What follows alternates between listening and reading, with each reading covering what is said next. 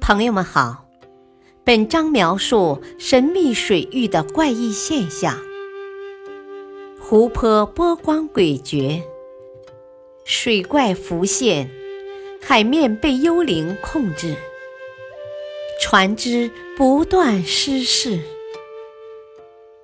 赶快去一探究竟吧！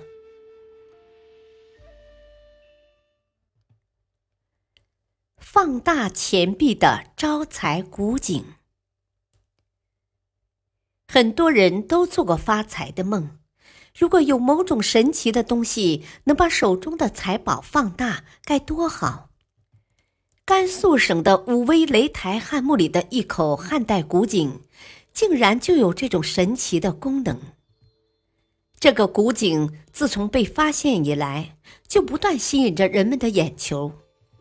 如果把钱币扔进井里，钱币竟然就能被放大，这口古井可真是见钱眼开呀！这可就奇怪了。按常理来说，钱币扔到井里，距离远了，看上去应该小很多。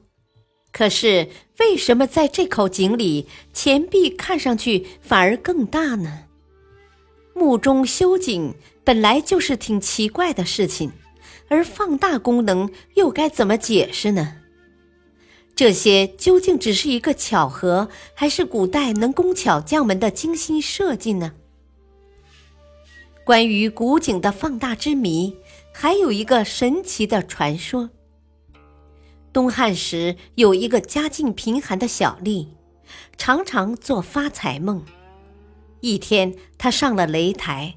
看到一位道长，就对道长诉说了自己的苦闷。道长说：“我满足不了你发财的愿望，但能让你过把瘾。”于是道长把一枚铜钱扔到井里，那枚铜钱竟然变得跟井底一样大，还在闪闪发光。小丽探头一看，一声惊呼，就跳进了井里。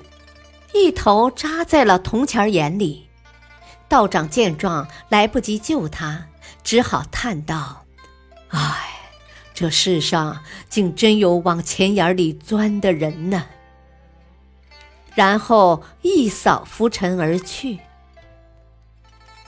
当地人都传言，这是墓室的主人显灵了。这种种传说给古井披上了一层神秘的面纱。可是，传说毕竟是传说。我们要想揭开古井放大之谜，首先应该看一看古井的构造。这口古井深十二点八米，是用典型的汉代古薄砖砌成。据考证，这口古井一直到十九世纪九十年代中期才逐渐干涸。原来，根据古代的习俗，在墓道中凿井，寓意着富有和尊贵。这口井用砖堆砌而成，砖与砖之间没有任何粘合材料。现在井壁的砖大部分风化严重，只有井底部分的壁砖仍然完好。经过严密的测绘，人们发现。这并不是一口垂直的井，而是上下窄、中间鼓。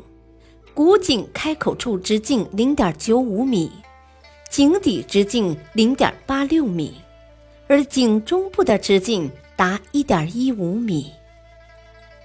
那么，这种构造与古井的放大功能有关系吗？有人认为，一般水井的井壁大多直上直下。而这口古井却是腰鼓状，而且距井底一米处的壁砖是用人字形堆砌成的。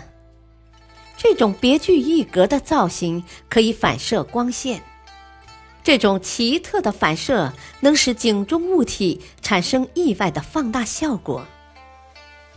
但是这种说法很快就被物理学家否定了。从物理学上来说，放大功能和井底的结构没有任何关系，不是古井本身的原因，难道是古井中气体的作用？有的专家认为，井中可能有某种比空气密度大的气体，光线透过这种气体的界面时，可以产生折射，从而产生了放大的作用。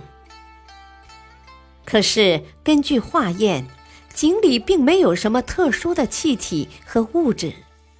既然排除了物质的原因，那么这或许只是人们的视觉错觉。有的专家提出了新的说法，因为大家选择的参照物不同，所以感觉看到的东西大小也不一样。例如，人们总是觉得早晨的太阳比中午的大，那是因为早晨太阳刚升起的时候，跟地平线的房屋、树木很近，人们下意识的把这些东西当作参照物，就会觉得太阳很大。而到了中午时，太阳位于天空正中间，没有参照物。就给人造成了相对较小的错觉。同样的道理，如果把井空旷的四壁作为参照物，井底的钱币自然就显得大了。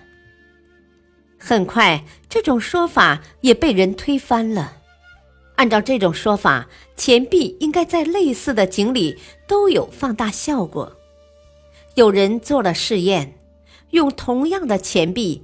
在别的井里却没有出现放大的现象。